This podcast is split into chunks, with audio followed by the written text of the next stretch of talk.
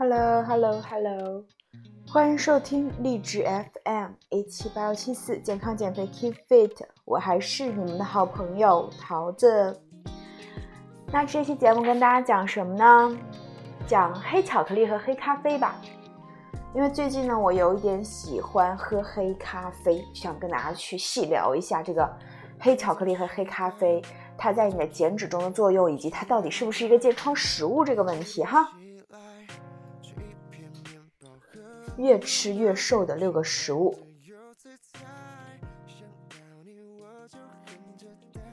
减肥论坛中阅读量居高不下的，总有吃什么什么就能瘦的帖子，还有跟我做七天瘦十斤这样的帖子，总是那种阅读量、点击量特别高的哈。那今天给大家大家盘点一下，这些传说中越吃越瘦的食物到底是不是真的？第一个，黑巧克力。黑巧克力呢，一般是指可可含量较高的巧克力，可可含量呢通常在百分之三十五以上。你从小到大吃的呢，其实都是牛奶巧克力。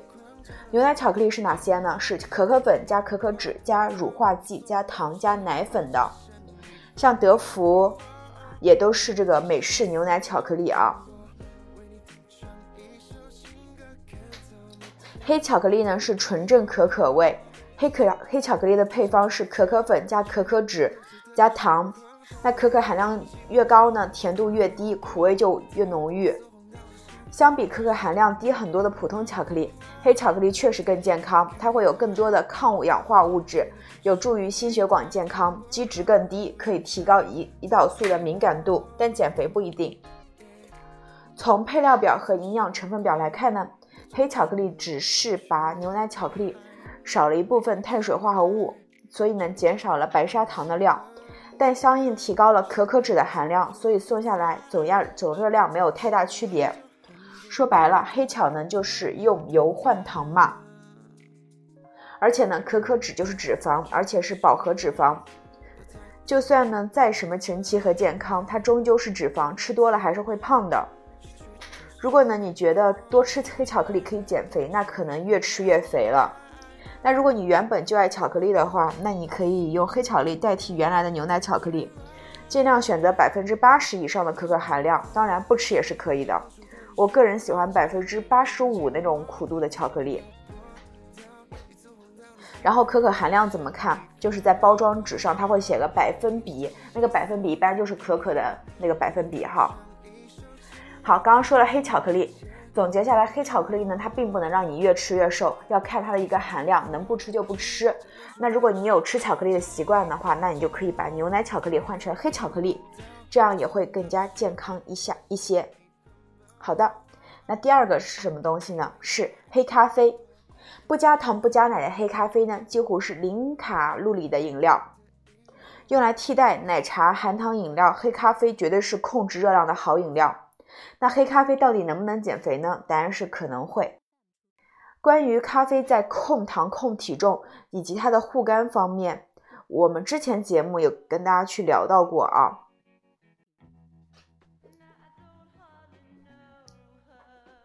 咖啡中呢含有一些物质，确实能够帮助减肥，比如说绿原酸，它可以抑制葡萄糖释放进入血液，减少脂肪细胞堆积。那比如说咖啡因。咖啡因呢，它可以促进脂肪酸分解，加速消耗。同时呢，咖啡也有利尿、消水肿的作用，人不肿了，看上去就瘦了。同样呢，咖啡还可以提高基础基础代谢。所以呢，很多健身的小伙伴会在训练前喝上一杯黑咖啡，帮助提高肌肉兴奋度，提高训练效率。不过呢，再怎么有用，也都只是辅助啊。如果你控制不了自己的腿和嘴，喝再多的咖啡也抵不住隔壁小哥哥天天带你去吃小龙虾呢，是不是？所以呢，黑咖啡它有一定的作用，但是呢，主要瘦还是靠自己的管开、迈开腿，管住嘴。第三个，苦瓜，苦瓜因为它苦，所以让人觉得它不是一个很好吃的食物，就觉得说它吃了就能减肥、能消水肿，但实际上呢？多吃苦能减肥，其实是个很危险的想法。天然苦味食物中呢，大多含有萝卜葫芦素，这是一种有毒物质，多吃无害，多吃有害的。不过苦瓜是一个例外，苦瓜的苦呢，主要是在于苦瓜苷提供，多吃不至于中毒，但是也不会让你变瘦。所以呢，不如多吃点其他蔬菜，用蔬菜把自己填饱，可能还会少吃点其他的。你觉得呢？第四个茶，很多人呢说喝茶解腻，喝茶减肥，这种说法呢也并不是没有道理。茶叶中呢还有茶多酚，其中最有名的功效呢是 EGCG，它是抑制脂脂质合成，增加能量消耗，提高呢细胞敏感性的一个作用。这些呢都对控制体重有一定帮助。科学界呢对茶在这方面的功效也一直蛮感兴趣的。比如说，台湾学者在发表了一个人体对照实验，每天喝两杯三百毫升的绿茶和乌龙茶，连续十二周后呢，体重、体脂、血脂水平都有明显的下降。但是呢，如果你因为喝茶解腻，解完腻再去大吃大喝，那再多的这个 EGCG 也救不了你。而且呢，茶的浓度也有要求，仅仅两三杯淡茶是起不到作用的。当然呢，我们目的也不是说喝下午茶。下午茶大家主要知道是这个茶加这个甜点，而且甜点相当甜，它是没有办法去拯救你的游泳圈的。下一个食物，全麦食品，用全麦食品能代替精细加工的主食，对控制血糖、血脂是有意义的。而且呢，在总量不变的情况下，吃全麦食品的一个饱腹感更强，不知不觉就吃的少了。但这可能是骗人的，为啥？因为呢，全麦食品的坑真的是太多了，一不小心呢，就可能买到添加了大量食用油、糖的增肥食品，还不如吃个带馒头，毕竟也便宜多了。吃全麦食品时呢，观看名称或外表无意义，应该去看配料表表。下一个燕麦，燕麦呢含有丰富的水溶性脂膳食纤维，确实是很多减肥人士的主食之选。不过呢，经过加工的燕麦片就不一定了。很多市售的燕麦片会在加工时加大量糖，且加工过程中呢，采用了膨化工艺，完全改变了燕麦片低脂质的属性。这种燕麦片呢，对减肥毫无意义，甚至会与你的初衷背道而驰，花了钱还长胖了。所以呢，吃燕麦片的前提是选择一款真正的燕麦片，就买那种便宜的那种桂格燕麦片就 OK，那个就很棒。然后呢，还要用来代替原来的主食，不是让你多吃，不是说让你在这个平时的食物基础上再增加燕麦片，而是把你的主食换成燕麦片，好吧？所以呢，这六样食物你选对了，可以就是比较好的一个，就算是比较好的一个减脂期可以吃的食物：黑巧克力、黑咖啡、茶、全麦食品。和燕麦，但是都要选择合适的，而不是说加双引号的那种，好吧？行，那刚才是我们这期节目的第一个 part，跟大家讲了说所谓的越吃越瘦的食物是否真的存在，以及怎么吃才能真正让你变瘦。那下面这一趴呢，跟大家讲一讲这世界上有没有喝不胖的奶茶。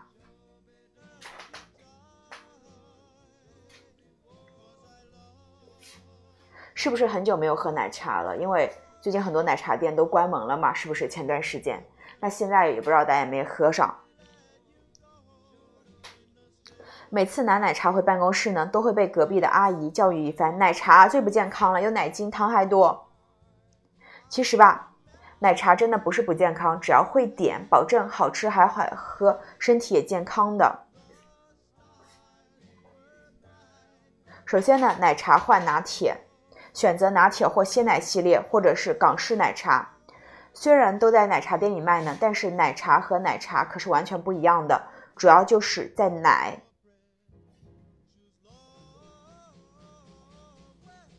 过去的奶茶店呢，几乎都是清一色的奶精，大名就是植脂末，里面的氢化植物油含有反式脂肪酸，对健康确实有影响。不过现在很多正规的连锁奶茶店呢，用的都是零反式植脂末的这个。零反式脂肪酸的植脂末，所以呢，不要有太大心理负担。但是呢，还是有一些商家不自觉，从淘宝上也能买到含反式脂肪的奶精。所以呢，最保险的就是说用选择用鲜奶做的奶茶。现在很多奶茶店呢都有专门的鲜奶茶系列，一般都会标鲜奶或者叫拿铁系列。Latte 呢，在意大利中就是鲜奶，比如说一点点哈，同样是乌龙茶底。奶精做的叫乌龙奶茶，牛奶做的叫乌龙拿铁。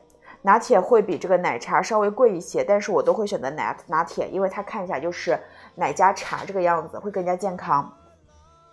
如果一定要喝奶茶呢，就选港式，为啥？因为正宗港式奶茶像是米芝莲、南洋茶铺这些原料一定是牛奶。第二，配料当糖用，选择无糖会加配料。奶茶呢，让人很很大发胖的一个原因呢，其实就是它的一个甜度。甜度一般分为正常甜、七分甜、五分甜、三分甜和无糖。我会选择无糖，然后再加上一些辅料，那样其实是有甜味的，但是也会更健康一些啊。像那种阿华田或者养乐多，最好不要点，因为它本身里面就很有很多糖了。而且大家一定要知道，说这个配料里的珍珠、波霸、椰果、红豆、燕麦、布丁、奶霜、冰激凌里面都有糖，奶盖里面也有很多糖，所以呢，配料也不要多加了，可以选择无糖加上配料。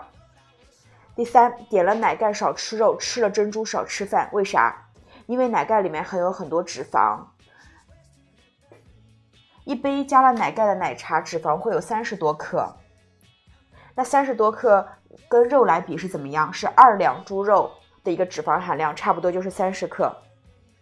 那你一杯奶茶下去，你差不多今天就不能再摄入其他脂肪了。而且呢，像奶盖的，就是除了奶盖之外，波霸、燕麦、红豆这些都算是主食。所以你吃了那些之后呢，你主食又要少吃。还要大家知道的就是说，下午喝奶茶可能有。可有可能失眠？为啥？因为呢，红茶属于完全发酵茶，加工过程中发生了化学反应，茶多酚减少了百分之九十以上，咖啡因的含量比较高。如果担心喝了奶茶睡不着，避开了港式奶茶，选择绿茶、乌龙茶也会好一些。那普通杯中呢，奶茶的咖啡因大概是十一百五十三一百三十五毫克，和中杯的美式咖啡差不多。咖啡因摄入量呢？正常年轻人理论上不要超过四百毫克，那一天两杯也无妨。但是呢，老人、儿童、孕妇就就是建议是每天二百毫克以下，还是要斟酌一下的。去年呢，上海市消保委买了五十一杯奶茶，查了咖啡因含量。含量最高的一款拉茶高达四百二十八毫克，相当于四杯咖啡或八罐红牛的咖啡因含量。所以呢，说呃，因为它的咖啡因含量比较高，所以呢，根据你自己对这个咖啡因的耐受度，你还是要去调整一下的。再给大家推荐一下，如果你要喝一点点，你点哪些比较健康？比如说抹茶拿铁加波霸。抹茶拿铁加波霸，点无糖的，因为它的抹茶里面本来还有有一点点糖，或者你可以点无糖的阿华田加布丁，也可以点四季奶青加椰果，都是无糖啊。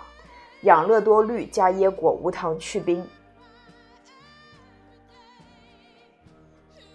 所以是呃，你去喝奶茶，你也可以让它喝的更多、更加健康一点，就。呃，关键点叫做点无糖，然后如果你点了配料多，那你就少吃主食；如果你点了奶盖，就少吃脂肪这样子，并且呢，点无糖可以加冰这样子，可以调节它的口感。嗯，还要把自己点的奶茶换成奶加茶的那种。好的，那节目到这边，我们已经给大家讲了两个部分，第一个是。越吃越重的六十六种食物真的存在吗？第二个是世界上有没有喝不胖的奶茶？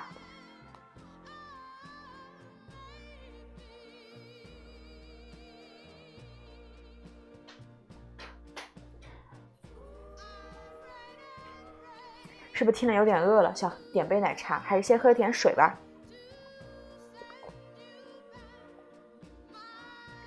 大家记住，水是最好的饮料。真的，水是最好的饮料，不要一定要喝。如果你一定要喝那种有味道的东西的话，其实很多时候你就会多摄入更多的卡路里进去了。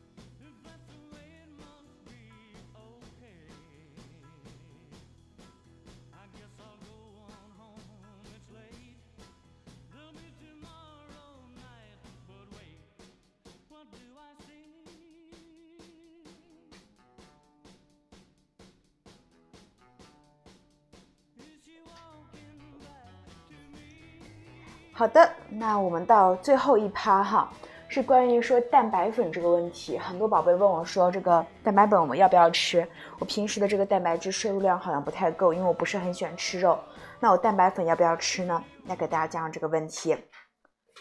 感觉每天呢，就是如果吃一块鸡胸肉或者西兰花，喝几勺蛋白粉。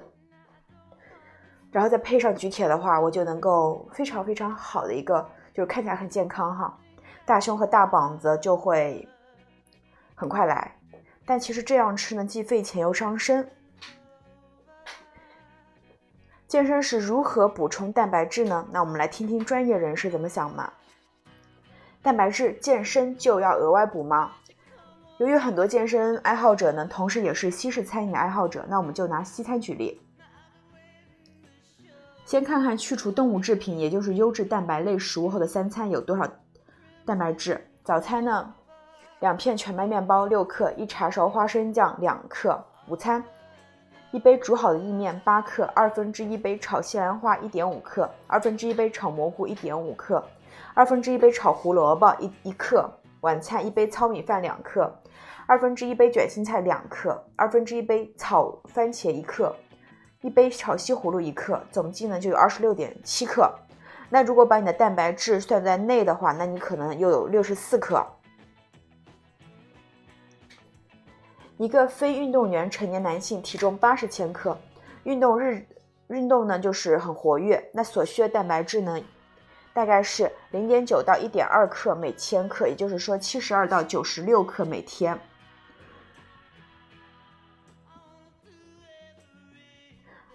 那么，即使不考虑植物性蛋白，动物蛋白的摄入量其实也非常接近日常所需了。何况你一餐不可能只吃七十八十五克的肉啊。所以呢，如果你没有过度节食，一般不存在蛋白质缺乏这个问题。所以呢，可能这个蛋白粉这是这是额外的东西，除非你真的是在打比赛这样子。蛋白质还有人说长期额外摄入的危险多，是的吗？容易饥饿呢，可能是其他食物没吃够，比如说为了减脂而砍掉很多的碳水，蔬菜油脂过少等，都会使一餐的饱腹感大打折扣。之前说过啊，碳水不足，蛋白质的合成作用也会打折扣，会产生糖异生作用，也就是当柴火烧为身体供能，你昂贵的蛋白粉就这么打水漂了。有人说呢，我好像没有这个问题，那是因为你吃的蛋白质太多了。所以呢，在供能的基础上，也发挥了蛋白质应有的肌肉合成的修复作用。但这样吃呢，不仅不经济，长期过量的摄入蛋白质，还可能造成钙质流失、高胆固醇或高心血管疾病、癌症风险复发、肾病和肾结石或者便秘。大家有没有就是有那种经历，就是你蛋白质吃多了之后老放屁，蛋白屁有没有？根据中国居民膳食指南呢，轻体力劳动人群，也就是说办公室一族，每天大约一百克的肉呢已经足够了，优质蛋白三分之一即可。那蛋白质运动前后怎么吃呢？运动前三到四个小时保证正餐中的蛋白质摄入，运动前一到两个小时，一个鸡蛋白约一百毫升的脱脂牛奶或者低脂牛奶都是可以的。运动中呢无需补充。运动后三十分钟之内呢，这个时期是补充的黄金时期，配合碳水化合物效果极佳。你可以用一小杯无糖酸奶，再加上一个小的水果，也可以用一小杯脱脂牛奶加一小方块黑巧克力，还可以用一小片低脂奶酪加一片白面包。所以说，不要在补充的时候吃太多，毕竟你还有正餐。最后呢，就是。对，跟大家谈谈对健康膳食的理念。平衡意味着多样化的和谐。在膳食方位方面呢，平衡需要食材的多样化，同时满足各类食材适宜的摄入量。蛋白质只是众多营养素中的一个，过犹不及。第二是胃的容量有限，如果以蛋白质饱腹，很有可能出现主食摄入不足，从而带来纤维素、维生素摄入不足等诸多情况。而这些未能充足摄入的营养素呢，对健身之后的组织修复也会有一定的影响的。所以呢，就是说所有的东西你给它保证一定的量就行了。你日常我们的一个饮食中，正常来说你都是可以摄入到足够的蛋白质的，所以你是不需要做额外补充。好的，那最后给大家总结一下这期节目。首先呢，跟大家讲了说这个六种食物，再来说了说奶茶怎么点更健康。最后呢，跟大家分享了一下蛋白粉要不要喝。那么希望这期节目对你有帮助啦，可以在评论区看到你的评论，那我会很开心的哦。下期节目再见，拜拜。